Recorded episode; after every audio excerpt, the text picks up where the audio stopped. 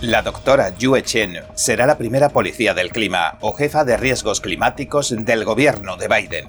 Conoceremos algunos datos inquietantes de su pasado. Más de 30 senadores republicanos solicitan que el fiscal general Merrick Garland otorgue protecciones de abogado especial al fiscal federal que investiga a Hunter Biden un nuevo denunciante ha alegado que el FBI está manipulando los expedientes de los casos para hacer parecer que Estados Unidos tiene un problema de extremismo violento nacional. Y Virginia da un giro brusco en las políticas de los estudiantes transgénero y cambia las reglas. Bienvenidos a En Primera Plana, soy David Rojas. Recuerda que estamos en Telegram que nos puedes ver en Epoch TV de Epoch Times en español y que si no tienes tiempo mientras cocinas, conduces o haces la compra, puedes escuchar nuestros audios en varias plataformas de podcast. Y ahora, entremos en materia.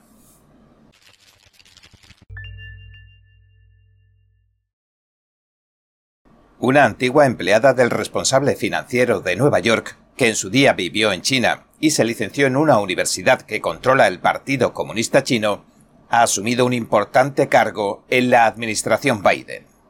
La oficina del Contralor de la Moneda, es decir, la oficina del Departamento del Tesoro que supervisa a los mayores bancos y asociaciones federales de ahorro del país, ha nombrado a la doctora Yue Shen como la primera policía del clima o jefa de riesgos climáticos de la agencia, según un reciente comunicado de prensa.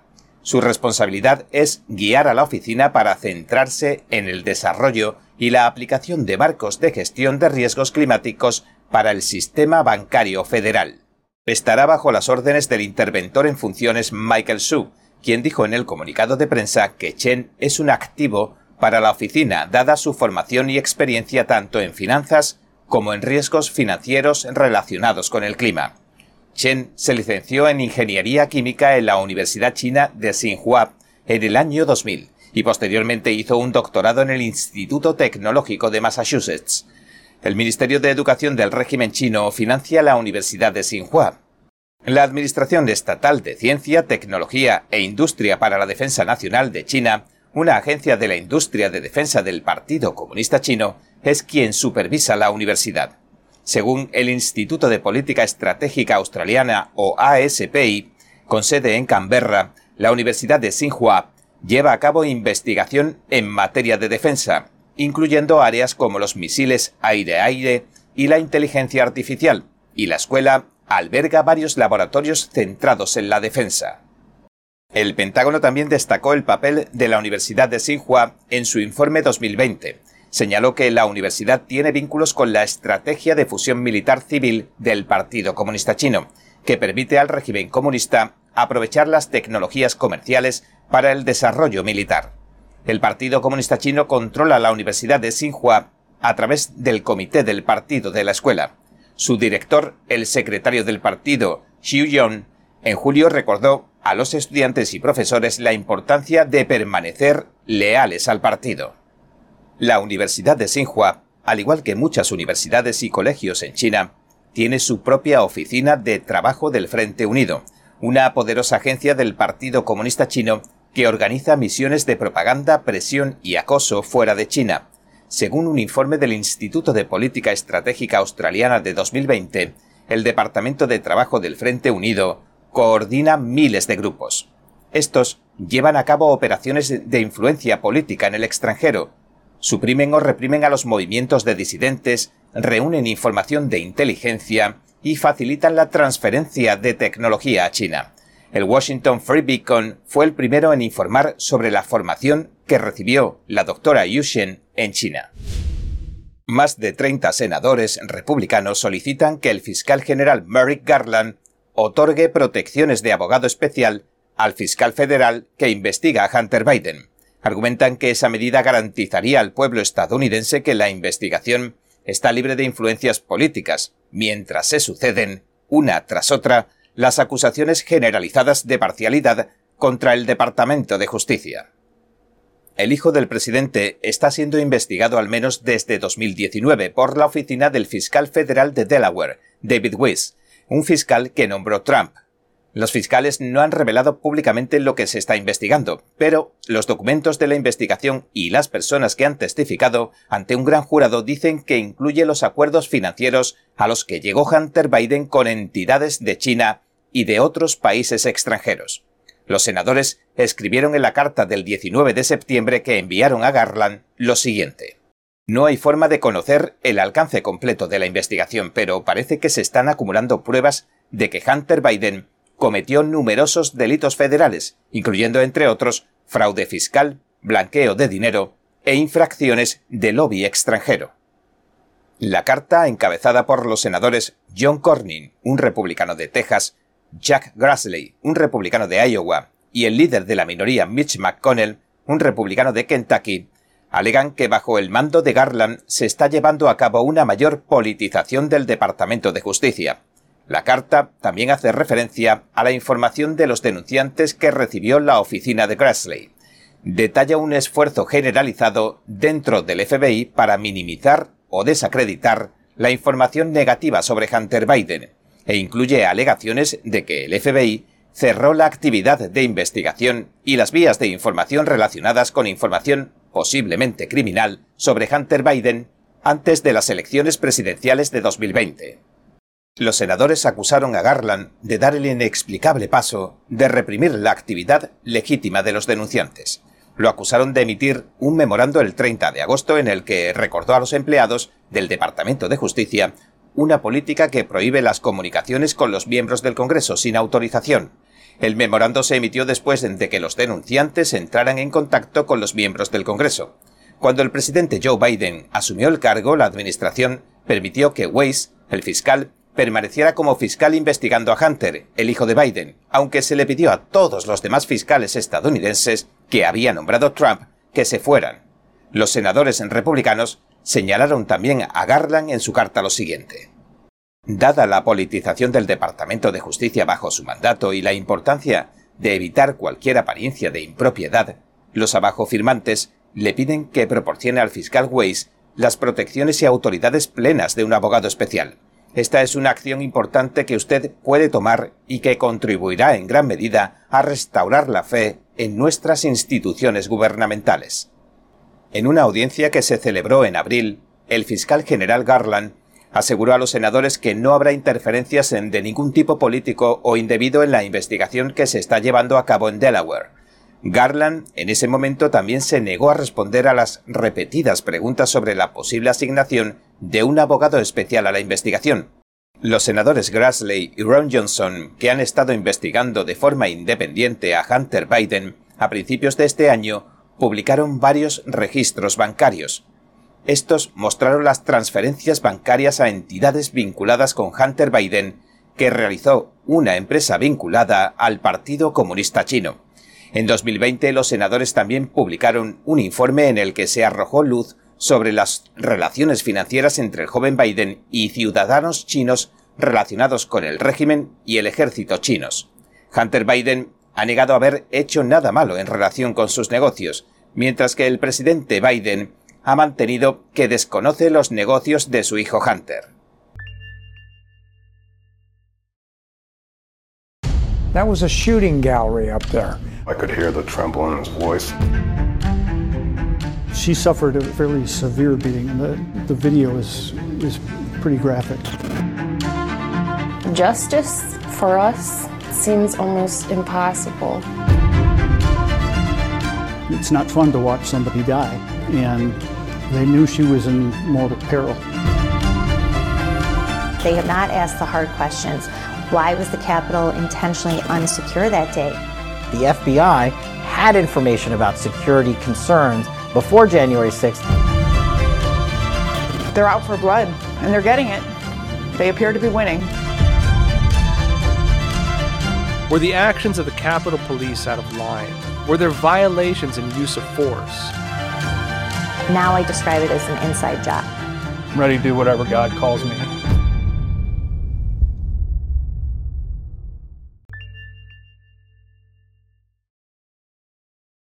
Un nuevo denunciante ha alegado que el FBI está manipulando los expedientes de los casos para hacer parecer que Estados Unidos tiene un problema de extremismo violento nacional. Al mismo tiempo, el FBI estaría desviando los recursos de las investigaciones de abusos sexuales infantiles para dar prioridad a los casos del 6 de enero. Las nuevas revelaciones del denunciante, según el miembro de rango del Comité Judicial, el representante republicano Jim Jordan, indican que la forma en que la oficina de campo del FBI de Washington, D.C.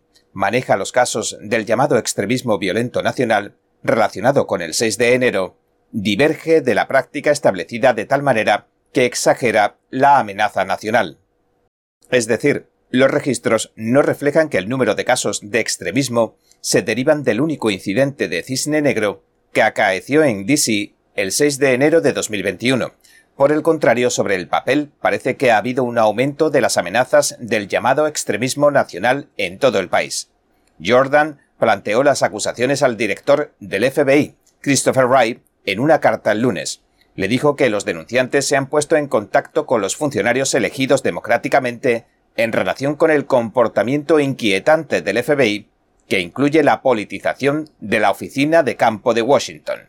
Y no es la primera vez que Jordan plantea a Wright denuncias de informantes en este sentido. En julio, el congresista de Ohio escribió a Wright sobre las acusaciones de que los supervisores estaban presionando a los agentes para que estos reclasificaran los casos como extremismo nacionalista violento, aunque no cumplieran los criterios.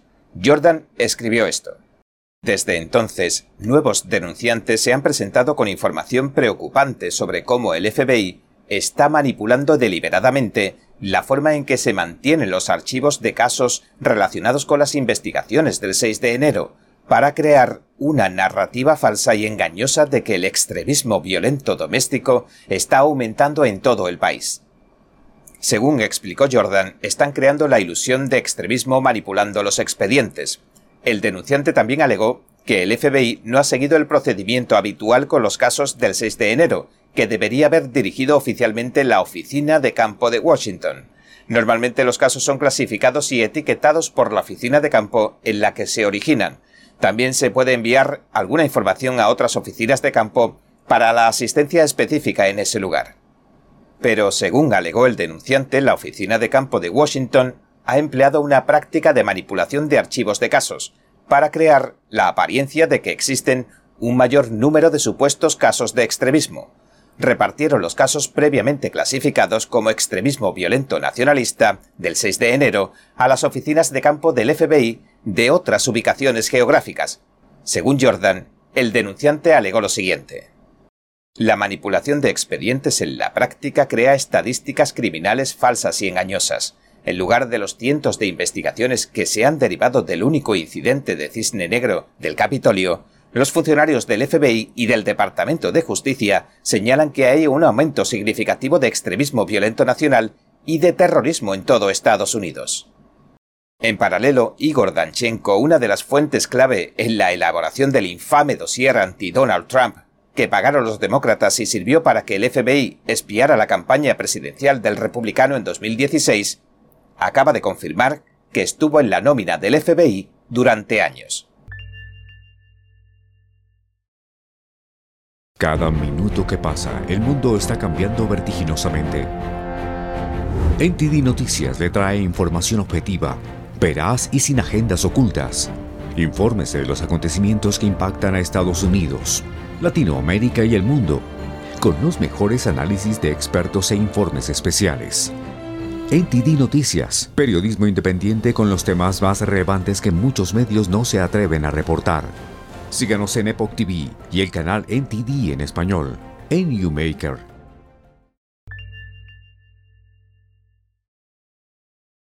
Virginia da un giro brusco en las políticas de los estudiantes transgénero y publica nuevas directrices. Según las nuevas directrices, las escuelas públicas no pueden afirmar el género de un estudiante sin que los padres lo soliciten previamente por escrito. Además, el uso de los baños y vestuarios debe basarse en el sexo de los estudiantes, que se define como el sexo biológico con el que se nace. La participación de los estudiantes en los deportes también debe basarse en el sexo, a menos que las leyes federales exijan lo contrario. Las nuevas políticas suponen un giro completo con respecto a las directrices anteriores que definían la transexualidad como el término con que se autoidentificaba un estudiante. Las normas entraron en vigor en marzo de 2021 bajo el mandato del ex gobernador demócrata Ralph Northam. Pedían a las escuelas que consideraran la posibilidad de no revelar la identidad de género de un estudiante a los padres si el estudiante no estaba preparado o no era capaz de compartirlo con seguridad con su familia. Las nuevas directrices entrarán en un periodo de comentarios públicos de 30 días alrededor del 26 de septiembre y entrarán en vigor después de que el superintendente del Estado apruebe la versión final. Macaulay Porter, portavoz del gobernador republicano Glenn Youngkin, dijo en una declaración que envió por correo electrónico al Epoch Times lo siguiente. El modelo de política de 2022 publicado cumple con el compromiso del gobernador de preservar los derechos de los padres y defender la dignidad y el respeto de todos los que estudian en las escuelas públicas. No es competencia de una escuela o del gobierno imponer un conjunto de creencias ideológicas particulares a todos los estudiantes. Las decisiones clave corresponden en primer lugar a los padres. Las políticas anteriores, que se aplicaron bajo la administración Northam, no defendían los principios constitucionales ni los derechos de los padres y van a sustituirse. Los padres del condado de Loudoun aplaudieron las nuevas políticas. El grupo de derechos de los padres del condado de Loudoun, la lucha por las escuelas, Fight for School, aplaudió la nueva política. Ian Pryor, director ejecutivo de la organización, dijo en un comunicado que envió por correo electrónico al Epoch Times lo siguiente. El gobernador Youngkin prometió devolverle a los padres el control del cuidado, la crianza y la educación de sus hijos. Hoy ha cumplido a lo grande. Pryor también lanzó un mensaje a los demás consejos escolares de Virginia, incluido el del condado de Loudoun. Os habéis pasado el año anterior diciéndole a los padres que tenían que aprobarse políticas en radicales transgénero antipadres para que se ajustaran a las políticas modelo del VDOE, Departamento de Educación de Virginia, ahora tendréis que revisar esas políticas basándoos en la ley y en vuestras propias palabras, así que pónganse a trabajar. Y ahora, nuestra compañera Pachi Valencia de Opinión Pública nos trae una interesante entrevista que realizó en la Conferencia Nacional Conservadora, la infiltración marxista en Latinoamérica. Mike González, miembro senior de Heritage Foundation, muchas gracias por acompañarnos en NTD Español. Muchas gracias, Pache, es un orgullo estar contigo. Gracias. Mike, mi primera pregunta es sobre el tema de la raza. ¿Cómo esto ha impactado en América Latina? Bueno, es una, estamos hablando de cómo usan los marxistas eh, los, puntos vulnerables de cada sociedad para dividir la sociedad, romperla eh, y rehacerla y implantar su, su, su, su, programa, ¿no? su programa marxista. Aquí en Estados Unidos, porque estamos eh, eh, obsesivos con, con, la raza, las, las, razas que tenemos aquí usan la raza sobre todo la situación de los afroamericanos. En Latinoamérica el, lo que usan es el indigenismo el indigenismo, que lo están tratando de usar en Guatemala. Hay un partido en Guatemala que quiere hacer de Guatemala un Estado plurinacional. Ah, Evo Morales lo usó en Bolivia, que hizo de Bolivia un Estado plurinacional. Lo que hizo, he leído estudios sobre esto, lo que hizo es que el poder se centró más en las manos de Evo Morales. El plurinacionalismo no, no difundió el poder, se centró en las manos de Evo Morales. Chile, ahora mismo con la constitución que gracias a Dios los chilenos han rechazado, hacía de Chile un Estado plurinacional. Crearon nueve naciones chilenas. Ah, una de ellas era la, nación afrochilena. Ah, lo que hacen es tratar de romper el Estado-nación, que es una cosa que, ya viene en el manifiesto de Marx. El manifiesto de Marx es una de las cosas que quiere abolir el, el Estado-nación. Entonces, y en España, lo que no hay, en España hay razas todo, el mundo es español, lo que usan es el género. Lo que se da mucho es la teoría de género. Ah, y, por ello entran y, eso es lo que usan para tratar de romper la desmantelar la sociedad. Y enfocándonos sobre el libro de Black Lives Matter, cuando usted habla de que ahora em, la influencia de Black Lives Matter fue diferente a como, por ejemplo, en Black Panthers tenía esa influencia, ya no usan las armas, sino ahora usan el marxismo cultural. Claro, el, lo que pasó en los años 60, en 1960, es que el, The New Left, la nueva izquierda, se volvió marxista. Le dijeron que eran marxistas y, y sacaron y se, se, volvió violenta. Uh, hubieron muchos grupos como los The Weather Underground. The Weather Underground es un grupo que decía explícitamente que querían uh, World Communism, comunismo internacional, comunismo global y, usaron las armas, también los, las Panteras Negras, Symbionese Liberation Army, un grupo puertorriqueño, muchos grupos terroristas, denominados terroristas por el, el, el Federal de Investigaciones, el FBI, the Federal Bureau of Investigations. Lo que pasa es que fracasaron fueron, fueron uh, revolucionarios incompetentes, como fracasó también los montoneros, fracasaron los montoneros, los tupamaros, todos los grupos apagados e influenciados por Fidel Castro en Cuba, fracasaron también en romper Latinoamérica. Pero son muy listos, se dieron cuenta que en vez de, tratar el marxismo con escopetas, iban a usar el marxismo con libros, el marxismo con la tele, el marxismo con el internet. Usan entonces, se apoderan de los poderes culturales, promueven, promueven la ideología, sus ideologías, sobre todo quieren romper el Estado. El Estado es feo, es la leyenda negra, que el pasado es feo y, la sociedad está dividida entre opresores y oprimidos y hay que tener una revolución, hay que tener una conciencia revolucionaria, resentimientos ah, para, para cambiarlo todo. Es así, es así como se hace ahora, por eso se llama el marxismo cultural, no el marxismo, no el marxismo económico de Marx, que decía que había que ver a terrorismo de Estado, terrorismo revolucionario, a, a, revoluciones violentas, pero están de acuerdo con Marx en, en, todo lo que escribió en el manifiesto. El manifiesto, lo único que no están de acuerdo son los pasos a dar para llegar a, a, la revolución. Y esto ya se está implementando en las vidas de todos los ciudadanos americanos porque ya está llegando a las escuelas con el, la teoría crítica de la raza. Cuéntenos un poco sobre Está en todas partes. Estamos esto está por todos, está en las escuelas, en las escuelas uh, de todos los niños, está en las iglesias, está en, en, en, las Fuerzas Armadas, están en las ligas de deportes, esta idea de que somos, eh, que, que, tenemos, es, una sociedad sistemáticamente racista, que es una, es una sociedad opresora, que es una tontería. Si has vivido, yo he vivido en siete países por, por lo menos un año, muchos más si, si cuentas meses. Ese es uno, el país más libre del mundo. De, decir que Estados Unidos es una sociedad opresora, donde se viven las vidas oprimidas, es una tontería y una falsedad. Y esto también ha sido usado por actores extranjeros que quieren influir.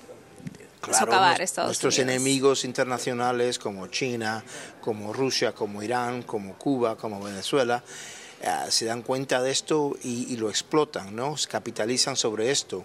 China siempre está uh, propagando la idea de que Estados Unidos es una sociedad es oprimente y que somos opresores, que es una sociedad que no marcha. ¿Por qué lo hace China? Bueno, porque son, somos somos enemigos en, en, el, en, el, en, el, en, el, campo internacional, ¿no? Pero también lo usan domésticamente, internamente, porque quieren advertirle al chino que no puede tener, que no, que no debe tener uh, libertad, que no quiere, que no, que no trate de alcanzar la libertad, porque no quieren ser como un país como Estados Unidos, que es un país oprimente, que es una mentira otra vez. ¿Cómo se puede combatir esto? Diciendo la verdad. Eh, eh, poniéndose en la luz, ¿no? Eh, eh, poniéndole una linterna que la media, las medias no lo hacen. Tú sí lo haces, Pachi. Epoch Times sí lo hace, lo hace, pero el New York Times no lo hace, ni el Washington Post lo hace, ni las cadenas de televisión lo hacen. Entonces lo que se tiene que hacer es hablar de esto. Por eso escribí mi libro, uh, Black Lives Matter, The Making of a New Marxist Revolution. Y escribo y hablo mucho públicamente para, para decir, esto es lo que está pasando aquí. Por eso estamos viviendo lo que estamos viviendo. Mike, muchas gracias por tu tiempo. Muchas gracias a ti, Pacho.